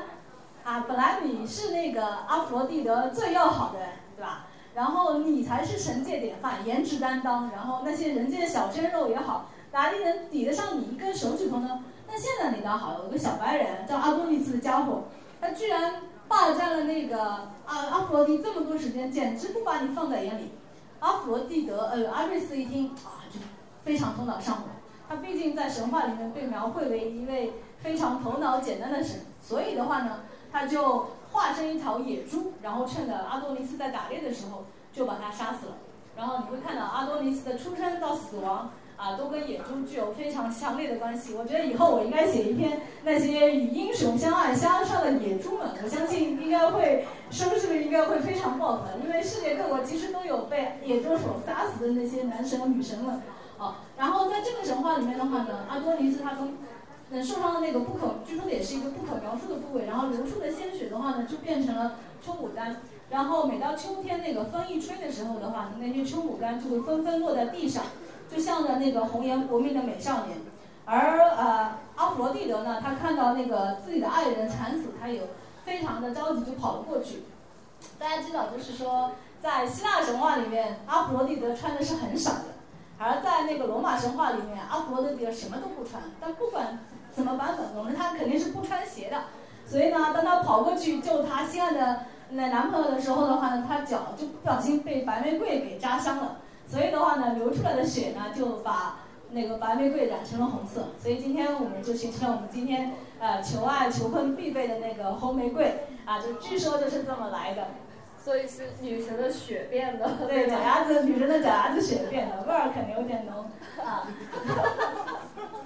啊，那为了纪念，据说的话呢，这个地点的话呢，就是至今还能存在。如果前两年那个局势好的时候，如果你去那个黎巴嫩北部的一个阿法卡山谷那里旅游的时候的话呢，当地人可能会指给你说，啊，据说那个地方就是当年阿弗罗狄德和阿，就是和那个阿多尼斯发生的故事。然后呢，据说那个阿那个阿多斯呢，就是阿多尼斯呢，就是在这个山谷里面死去的。然后呢，每年秋天的时候的话呢，他流出的鲜血就会把这条阿多尼斯河染成红色。其实呢，是因为山间暴雨把泥土那把那些红色的泥土给冲到了河里。但是古人就说这是因为我们的神一年一度的又死去了，所以那些当地的腓尼基姑娘们呢，她们就嚎啕大哭，然后扯头发、扯衣服，啊，死了死了死了，然后你死的好惨啊！啊，但是 OK，第二年他会重新复活的，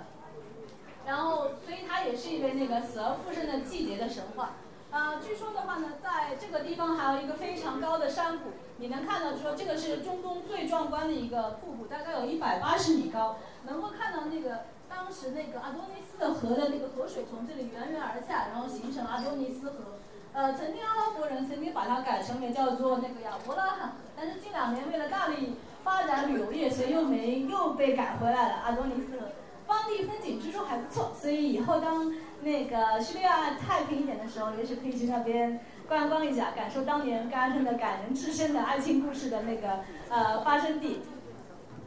时间还够吗？差不多。嗯，好，那我可能呃，其实我可能最后再讲几句，时间不够，不够来得及那个八卦。但是实际上的话，我刚才已经讲到是说。呃，在神话里面的话呢，就是他的那个呃阿艾弗那个爱神和死神这两位女神的那个力量几乎是势均力敌。这哈迪斯压根就没出现，对吧？本来按照那个希腊神话说法的话，哈迪斯是帕尔萨芬的丈夫，似乎应该会出来，但其实并没有。那其中有一个原因的话呢，就是这个神话，因为它本身就是一个 copy 过程中走样的一个版本。它的源头呢，据说是来自于那个两河流域。然后在呃苏美尔人的两河神话里面的话呢，是有关于那个伊南娜和她的啊丈夫那个伊斯塔尔哦不那个塔木兹，然后在塔木兹的话呢也是就是不幸被伊什塔尔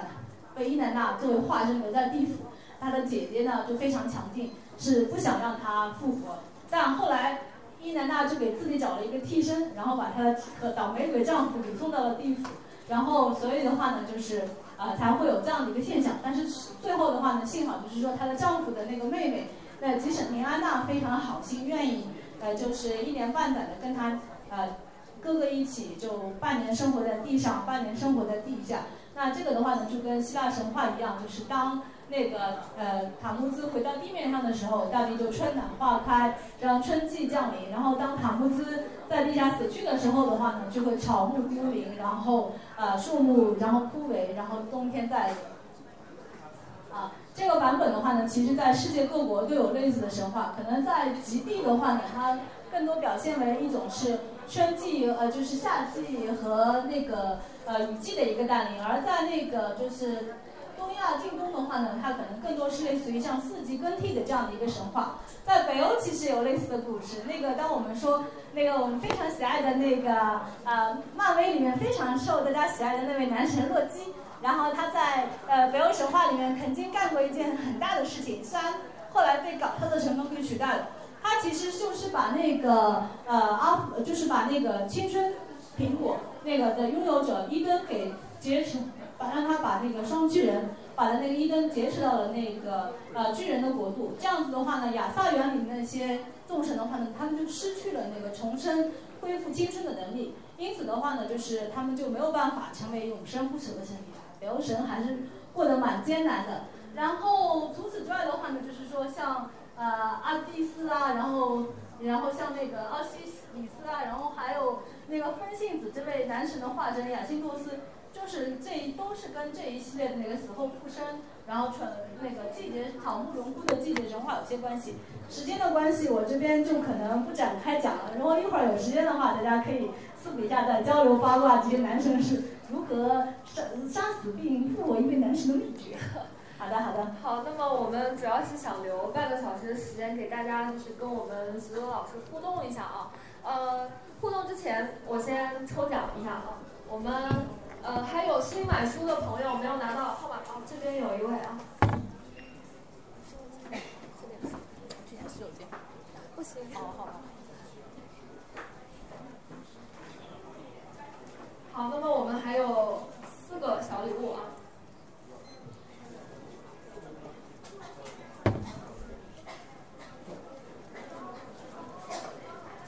哎，四个，四个是吧？好的。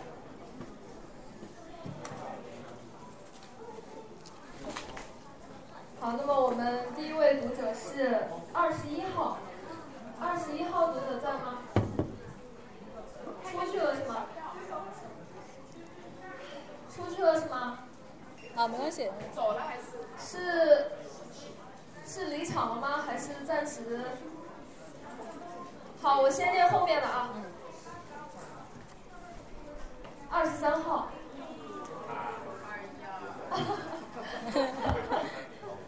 是小朋友是不是？小朋友自己选吧。自己选吧。来，这上面也可以选。上面也可以选。好，可以。好的。求图片。十九号。哦，好好，这位。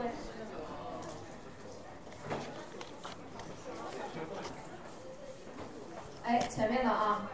前面的号码二号。好。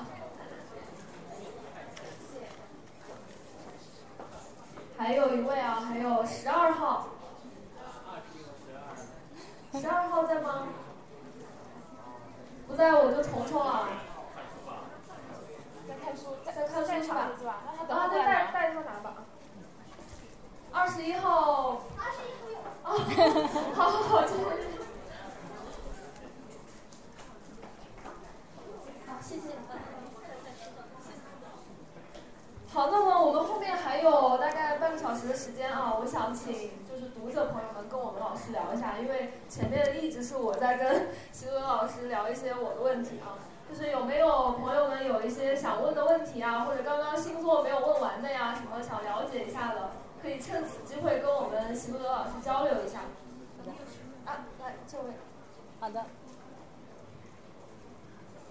嗯，我想问一下，因为我最近比较关注那些就是罗马的神话故事。那刚才齐路德你也提到了，就是他们大部分是改名字，少部分是我们罗马没有的，从希腊借来。那它这中间有没有一些就别的就更细节的，可以详细讲解一下的其他故事吗？比如说有些故事是罗马自己的，希腊没有，或者他们有什么渊源之类的。好呀，这是一个非常棒的问题。那么其实呢，就是罗马人的话，他们的那个神话名字呢，其实虽然我们说他们很多是照搬了那个希腊，其实这个过程中它并不完全是直接照搬，它是先来自于他在旁边叫做伊达鲁里亚人。那么伊达鲁里亚呢，他是今天生活在意大利之前古代生活在意大利中部的一个那个民族。然后在公元前大概三世三到五世纪的时候，一度是非常兴盛的一个商业帝国。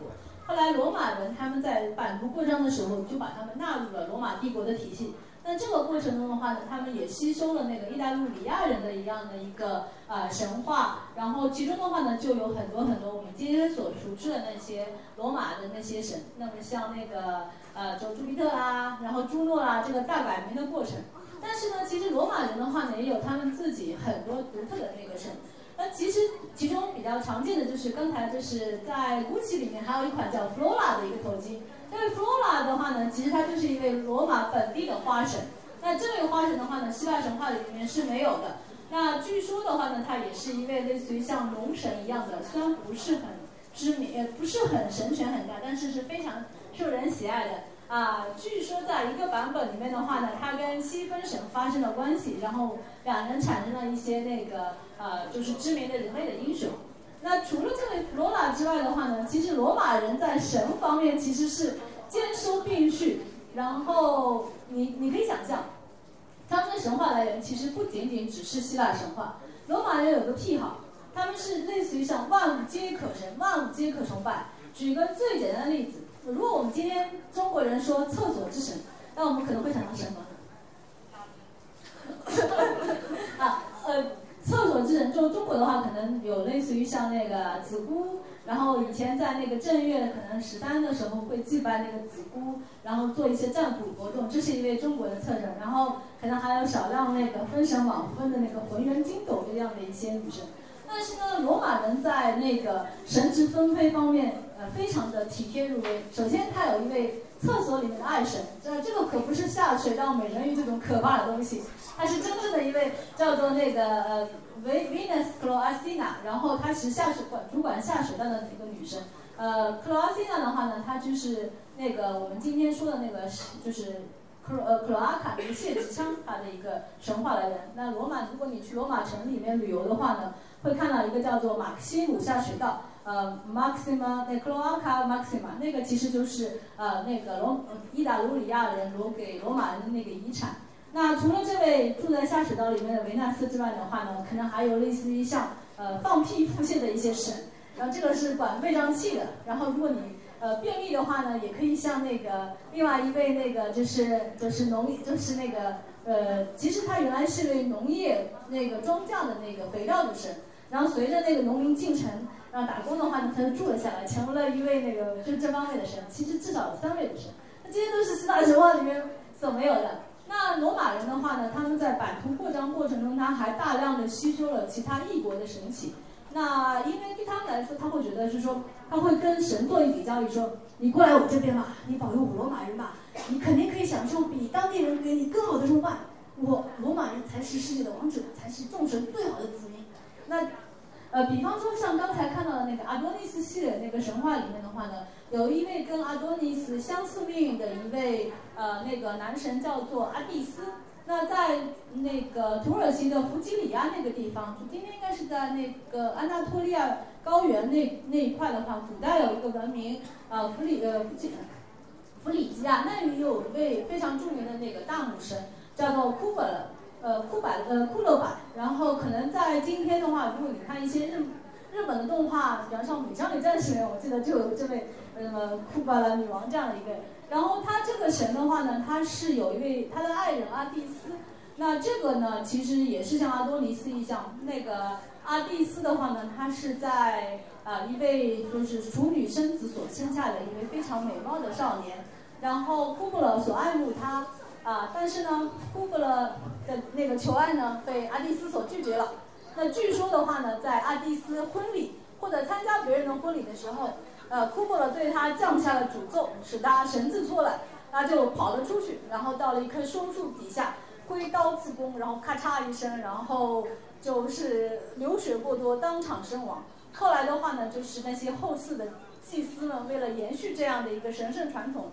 据说他们在入会之前也要先进行这样的一个自宫仪式，然后呃，在只有这样的之后的话呢，他们就会终身穿戴妇女服饰，然后呃成为那个库布勒的祭司。那这个跟罗马人有什么关系呢？据说这个跟汉尼拔有关。在第二次布列战争的时候的话呢，布汉尼拔他的那个大军兵临罗马，就是山顶，差不多要兵临罗马城下了，然后罗马人就很慌张啊。那怎么办呢？每当罗马人面临大事的时候，他就会去那个朱庇特神庙里面去求那个西比尔的预言书。那这本神圣的预言书呢，据说是当时有一位那个阿波罗的一位年老的女祭司，在罗马那个呃王国时代的最后卖给最后一位的那个国王老国王傲慢的人老塔小塔文的。然后每当罗马人有什么事情祈求不决的时候，就会去读它。那那一次的话呢，上面说让他们去崇拜库布勒，让库布勒给引进到罗马，所以他们就照做了。他们就派人去了那个弗吉里亚，把那块象征着库布勒的神就那个小黑石就搬到了罗马万神殿。据说呢，呃，那个女神非常勤奋，当年就工作，所以呢那一年庄稼收成非常的好。第二年春天呢，那个汉尼拔就回到迦太基去了，所以从此之后，罗马人觉得哇，这位大女神太灵验了，我要把她崇拜起来。他们就称她为 Magda 马特，呃，那个呃玛格达就是就是大伟大嘛，然后马特的话就是母神的意思，呃，然后他们就成了一个罗马万神殿里面最重要的一位呃一位女神。那个的话肯定是希腊神话里面所没有的。那马特的话，其实也是那个罗马神话里面对母神的一种常见的称呼。像我们刚才说的那个，呃呃，像那个希腊神话里面的大神女神盖亚，盖亚的话呢，在罗马神话里面，他的那个对等神称为塔鲁斯，然后塔鲁斯呢，还有塔鲁斯马特。然后其实我看到一个克苏鲁魔族里面说，那个在爱尔兰的某个地方，当地人崇拜沙布尼古拉斯，然后当地那个邪教徒呢，意图让罗马人把那位沙布尼古拉斯这位老山老黑山羊妈妈也迎到那个罗马，成为沙布沙布马特。然后如果真的成了的话呢，这个事情就非常的可怕了，啊，大概是这么一回事。有有兴趣的话，事后可以详聊，或者是说，呃，有空的时候可以场文，或者你们也可以自己来搞。最近喜路德非常的忙碌，我很欢迎大家踊跃来搞。好好，我们这个问题回答的非常详细啊。呃，我们可能时间还留一个问题，呃，我们留给那个没有发言过的一会儿可以再聊。刚才就是提这个，呃，库伯勒的时候也提到，就是他们去求了你祭司的预言书，嗯，想听因为就是喜路德老师的有另外一个叫冰女巫。想听你聊一下希腊神话里面女巫相关的，比如说像那个斯卡特呀、西比尔他们的故事。嗯，好呀。呃，希腊神话里面最经典的两位女巫形象的话呢，其实是格尔克和那个美迪亚。那么格尔克的话呢，他呃和美迪亚的话呢，在神话里面他们都是有神主血统的。格尔克的话呢，他是那个据说是太阳神赫利奥斯的呃女儿，然后他的。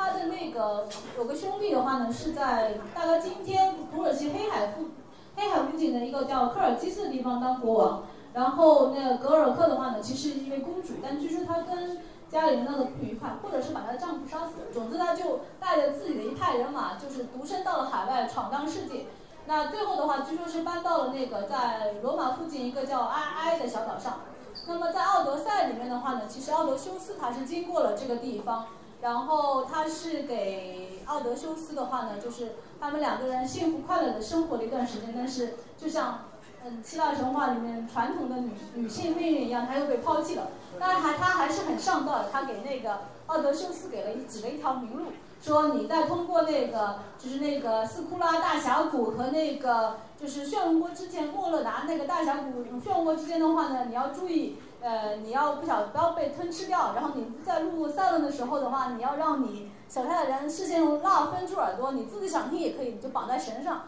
所以他就还是很好很好意的。后来的话呢，就是他的侄女那个美杜莎呃不，就是那个美迪亚的那个故事中的话呢，格尔克其实也是扮演了一定的角色。据说的话呢，就是说呃阿弗罗蒂德他为了让那个。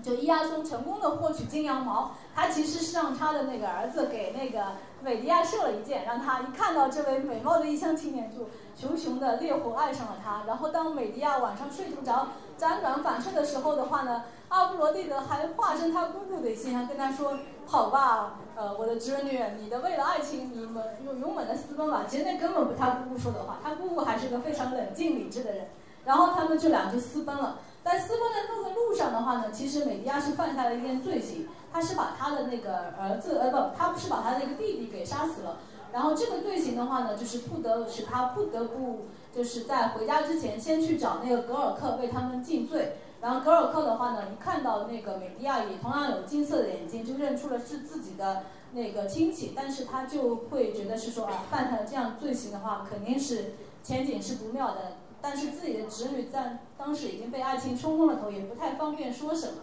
他就沉默的为他的啊侄女就是进行了尽罪仪式，然后给到了一些那个就是就是指导说明吧。然后后来的话，应该是美迪亚最后还是幡然醒悟了，然后就带着呃自驾驶的那个魔法龙车就离开了亚松。据说呢，呃，据说有一个版本是说他是把那个他跟亚松生的两个孩子。放到了那个赫拉神庙里面，但是被当地人给杀死了，然后并诬陷说是那个米利亚杀死的。然后，但比较流传的、广为流传的版本的话呢，说这两个孩子是美利亚亲手杀死的。总之就是，总而言之，她是一位性情非常刚烈，就是非常激烈的女性。然后，这个是古希腊神话里面最著名的两位女巫。然后，她们所手用的一位就是呃魔药，这个那个一种非常神奇的草本。那这个故事的话呢，其实，在那个《奥德修奥德赛》这里面也有出现。那其实它是应该是说我们目前能看到的希腊神话里面最古老的关于一个魔法使用魔法的一个文本。然后它里面有三大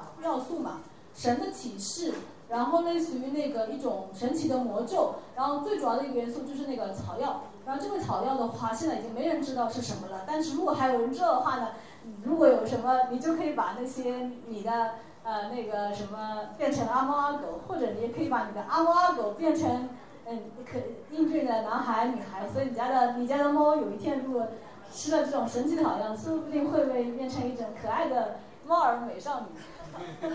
好好那么我们谢谢徐璐德老师啊。呃今天时间真的过得很快两个小时呃非常感谢大家一直耐心坐在这里听我们徐璐德老师的分享。呃那么后面我们还不能放徐璐德老师走啊就是买了书的朋友可以和我们的呃作者一起呃拍照签名好吧？那么非常感谢大家啊谢谢大家。谢谢谢谢谢谢非常感谢谢谢。谢谢。